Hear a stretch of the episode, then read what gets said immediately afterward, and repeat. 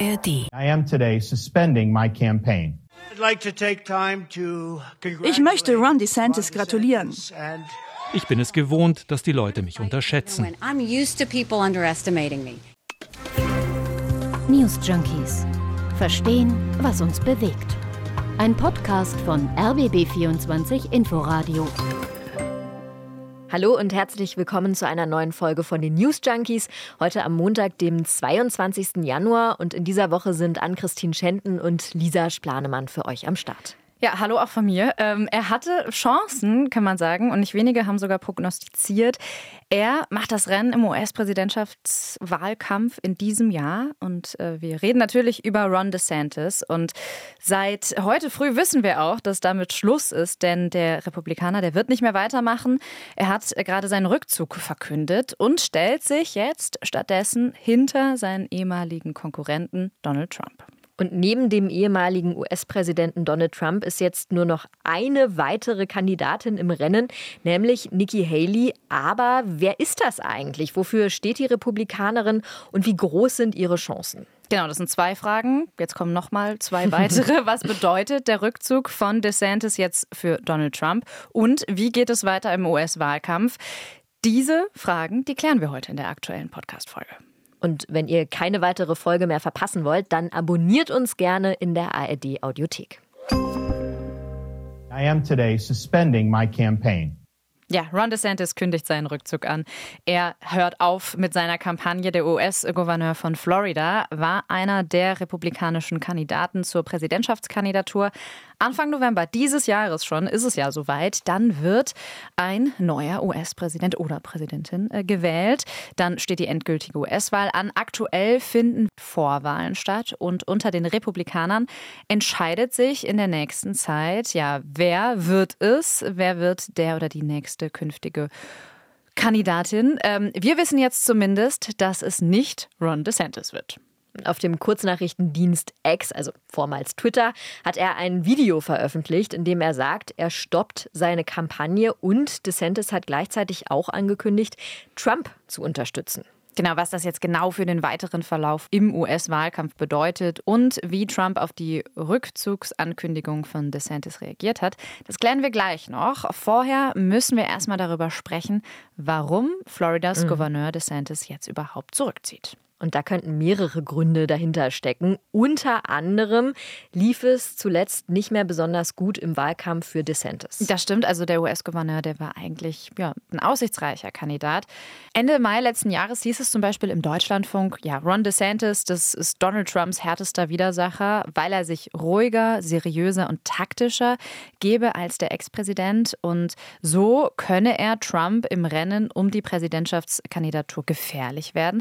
Und das klang klang ja irgendwie auch erstmal äh, vielversprechend. So klang es übrigens aus mehreren Medien. Also in eine ähnliche Richtung zum Beispiel hat auch die Tagesschau geschrieben in einem Online-Artikel, der heute veröffentlicht worden ist.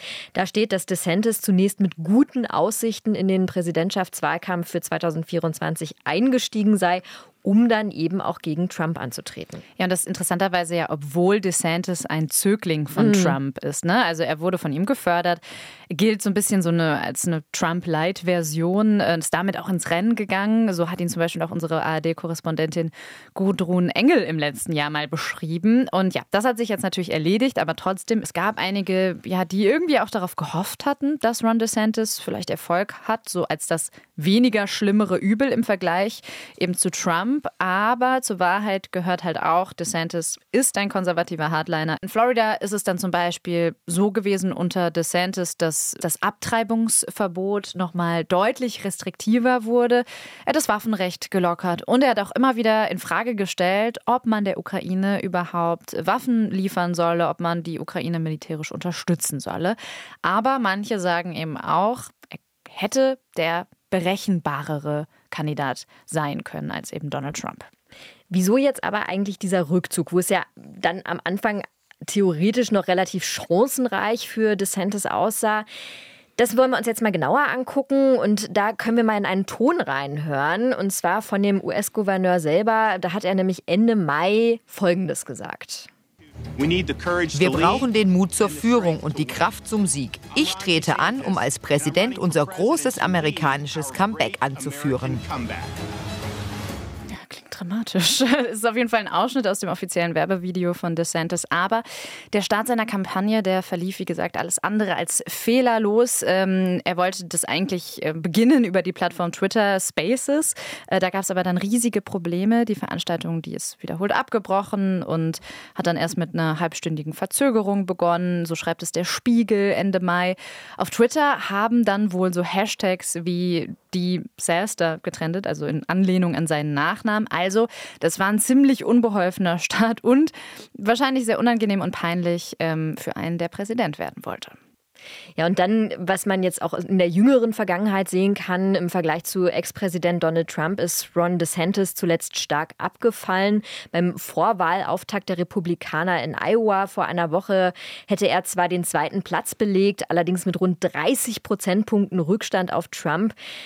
Das ähm, eine Meldung von heute Morgen von der Nachrichtenagentur Reuters und auch die Wahlkampfkasse scheint sich deutlich geleert zu haben, geht aus der Berichterstattung hervor. Also das Handelsblatt zum Beispiel schreibt das gestern Abend. Es hätte zuletzt Berichte gegeben, dass seiner Kampagne das Geld ausgehe. Also das ist eine mögliche weitere Hürde, so diese finanziellen Engpässe im Wahlkampf. Voll, also wenig Geld, echt wackeliger Start, dann starke Konkurrenz. Ähm das wird ihn wohl am Ende einknicken lassen haben. Schauen wir uns jetzt mal an, äh, wie eigentlich die Reaktionen auf diesen Rückzug ausfallen. Ja, und da war eine Sache, die besonders überrascht hat, nämlich, dass das Ganze so schnell gekommen ist. Also dieser Rückzug von DeSantis hat viele erstaunt, unter mhm. anderem ein DeSantis-Unterstützer aus einem Beitrag von USA-Korrespondentin Isabel Wiebke-Karras. Er sagt das hier. I'm surprised that he did it so close to the primary. You know, stay in it, see how you do. Er ist erstaunt, dass DeSantis sich noch vor der Abstimmung morgen entschieden hat, seine Kampagne zu beenden. Warum nicht abwarten, wie es in New Hampshire für ihn läuft? Seine Fans hätten ihn hier gern nochmal erlebt. Genau, morgen am Dienstag sind nämlich Vorwahlen in New Hampshire. Da reden wir gleich auch nochmal ausführlich drüber. Aber es gibt auch einige, die jetzt trotz dieses Rückzugs äh, DeSantis noch treu bleiben, wie zum Beispiel dieser DeSantis-Befürworter. We're just deeply loyal to the governor and certainly disappointed to hear that he dropped out today. Er und seine Familie seien als DeSantis Supporter natürlich enttäuscht über die Nachricht. Ihr Kreuz werden sie bei der Vorwahl aber trotzdem bei DeSantis setzen, sagt Richard. Sie stünden schließlich aus einem bestimmten Grund hinter ihm und das ändere sich auch jetzt nicht. We got to write his name on the ballot, we're going to do it. We were behind him for a reason and that doesn't change. Das also Befürworter, Wähler in dem Fall, aber auch von Seiten der Politik kamen Reaktionen auf den Rückzug von DeSantis. An prominentester Stelle Ex-Präsident Donald Trump. Bei einer Veranstaltung in New Hampshire hat er Folgendes gesagt. Ich möchte Ron DeSantis gratulieren. Er hat eine wirklich großartige Präsidentschaftskampagne geführt. Ein wirklich guter Wahlkampf. Das war ein Ausschnitt aus einem Fernsehbeitrag von Sifbrit Kühl auf tagesschau.de. Der ehemalige US-Präsident hat jetzt natürlich allen Grund, sich so zu freuen. Äh, immerhin hat DeSantis ja jetzt auch noch seine Unterstützung für ihn angekündigt. Und das könnte Trump wirklich weiter Auftrieb geben. Immerhin hieß es vorher, dass DeSantis sein stärkster Widersacher sei in diesem Rennen und der ist jetzt eben raus. Allerdings eine Sache dürfen wir nicht vergessen. Eine konkurrierende Kandidatin ist ja noch dabei, nämlich Nikki Haley. Und sie hat Folgendes zusammengefasst. It's now one fella and one lady left. Also ein Kerl ist noch dabei und eine Lady. Ja, und das ist eben Nikki Haley. Die schauen wir uns jetzt mal genauer an. Also Trump versus Nikki Haley. Morgen schon könnte sich zumindest entscheiden, ob Haley auch nur den Hauch einer Chance gegen diesen scheinbar übermächtigen, unantastbaren Gegenkandidaten haben wird. Es sind Vorwahlen in New Hampshire, wir haben es ja eben schon mal kurz angedeutet, einem ja eher kleinen Bundesstaat im Osten der USA.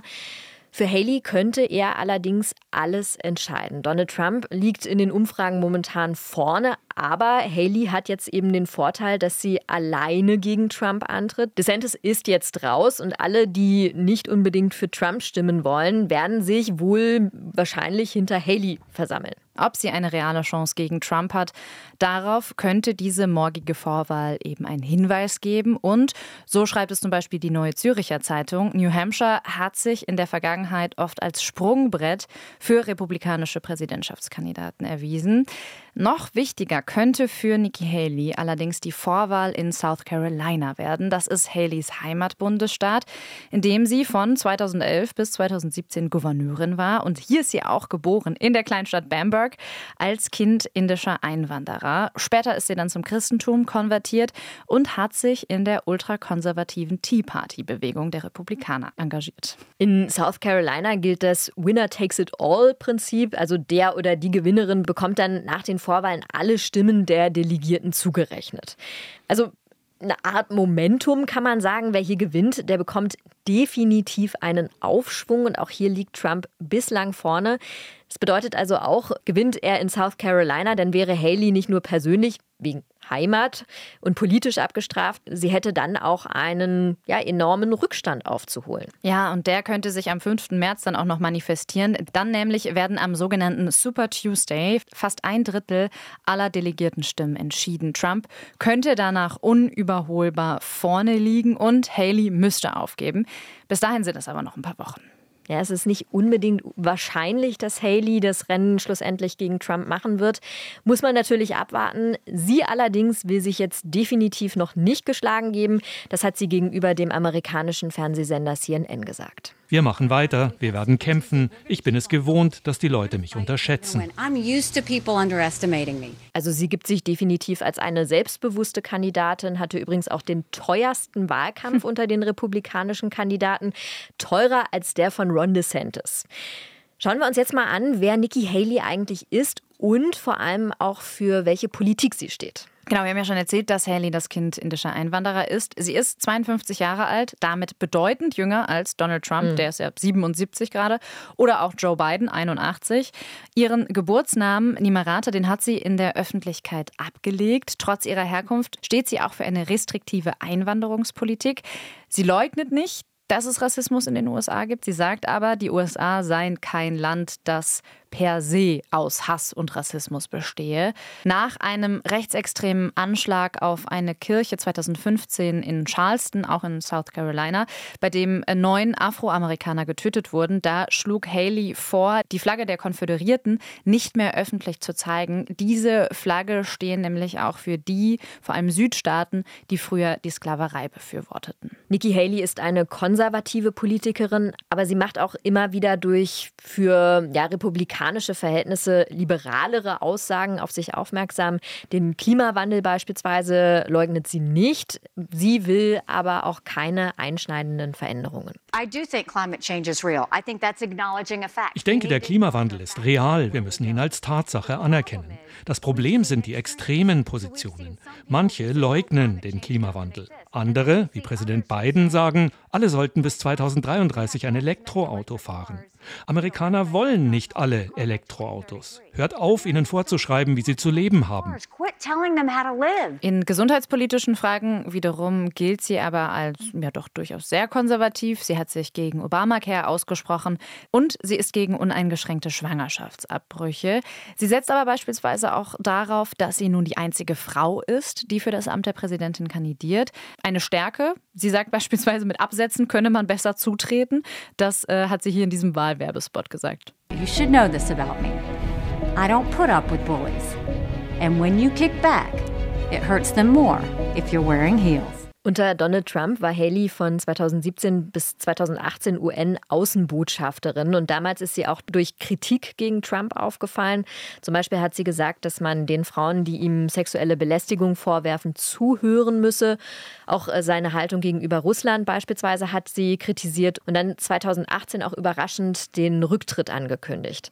Ja, und jetzt im Wahlkampf geht sie Trump durchaus auch an verbal, aber das noch nicht allzu stark. Ja, das könnte natürlich auch daran liegen, dass Haley sich vielleicht auch immer noch das Amt der Vizepräsidentin sichern will, weil sie vielleicht abschätzen kann, dass es für das Amt der Präsidentin nicht ganz reichen wird. Und ja, dafür müsste sie sich natürlich etwas milder gegenüber Trump geben. Trump übrigens zeigt sich bisher auch einigermaßen tolerant gegenüber Haley. Nur jüngst hat er durch ähm, ja, einen Witz über ihren indischen Geburtsnamen auf sich aufmerksam gemacht. Und er hat jetzt auch gesagt, eine Stimme für Nikki Haley sei auch eine Stimme für Joe Biden und einen demokratischen Kongress. A vote for Nikki Haley this Tuesday is a vote for Joe Biden and a Democrat Congress this November, because that's what's going to happen. Der Wahlkampf könnte in den USA jetzt an Fahrt aufnehmen. Die Lager sind klar verteilt. Trump liegt aktuell vorne, aber Nikki Haley hat in den vergangenen Wochen aufgeholt, kann man beobachten. Jetzt muss man natürlich abwarten, welche Chancen sie dann schlussendlich gegen Trump hat, ob überhaupt. Aber wenn sie sich gut schlägt, dann könnte sie vielleicht eine aussichtsreiche Kandidatin der Republikaner für 2028 werden. Dann dürfte Trump bei einem diesjährigen Wahlsieg nicht mehr antreten. Die Karten könnten dann also neu gemischt werden. Das ist natürlich noch sehr weit in der Zukunft. Äh, dieses Jahr heißt es nach aktuellen Umfragen aller Wahrscheinlichkeit nach Trump versus Joe Biden. Bei den Demokraten wird es übrigens keine Vorwahlen geben. Joe Biden wird als amtierender Präsident der Kandidat der Demokratischen Partei bleiben. Er wurde zwar so von einigen wenigen doch herausgefordert, aber die konnten sich eben nicht durchsetzen. Also Trump versus Biden. Nach ersten Umfragen liegen beide relativ nah beieinander. Es könnte also auf eine Wiederholung der Ereignisse von 2020 hinauslaufen. Da hat es ja auch schon mehrere Tage gedauert, bis alle Stimmen gezählt waren. Es war ein absolutes Kopf-an-Kopf-Rennen, das Biden dann am Ende für sich entschieden hat. Wir kennen auch die Geschichte der angeblich gestohlenen Wahl, an der Trump auch weiterhin festhält.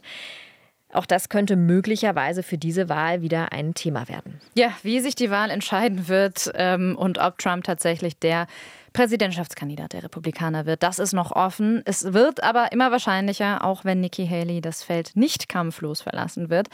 Aber ja, irgendwie muss man sich trotzdem langsam mal so an den Gedanken gewöhnen, dass Trump ähm, eventuell wieder US-Präsident wird. Ja, und auch irgendwie daran, dass das nicht folgenlos bleiben wird, ähm, wenn wir zum Beispiel an die Ukraine denken oder auch an China, an Taiwan, an den Nahen Osten. Ja, sind auf jeden Fall Aussichten, mit denen wir uns mal langsam konfrontieren müssen. Mhm. Ja, weil es auch gerade aus europäischer Sicht für uns durchaus Auswirkungen haben kann, Voll, ja. in, in welche Richtung es auch immer gehen wird.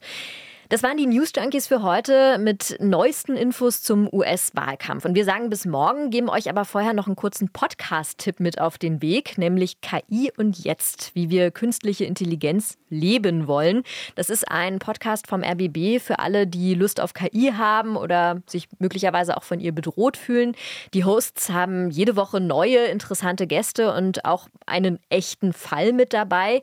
Neue Entwicklungen und Trends sind immer im Blick mit dem Fokus auf konstruktive Ansätze und dann auch Lösungsansätze, KI. Und jetzt könnt ihr zum Beispiel in der ARD Audiothek hören und dort dann auch kostenlos abonnieren. Genau, und uns könnt ihr natürlich auch immer Feedback schicken unter newsjunkies.rbb24-inforadio.de und damit verabschieden wir uns. Bis Sagen morgen. Ciao. Bis dann. Tschüss. News Junkies. Verstehen, was uns bewegt. Ein Podcast von RBB24 Inforadio. Wir lieben das Warum.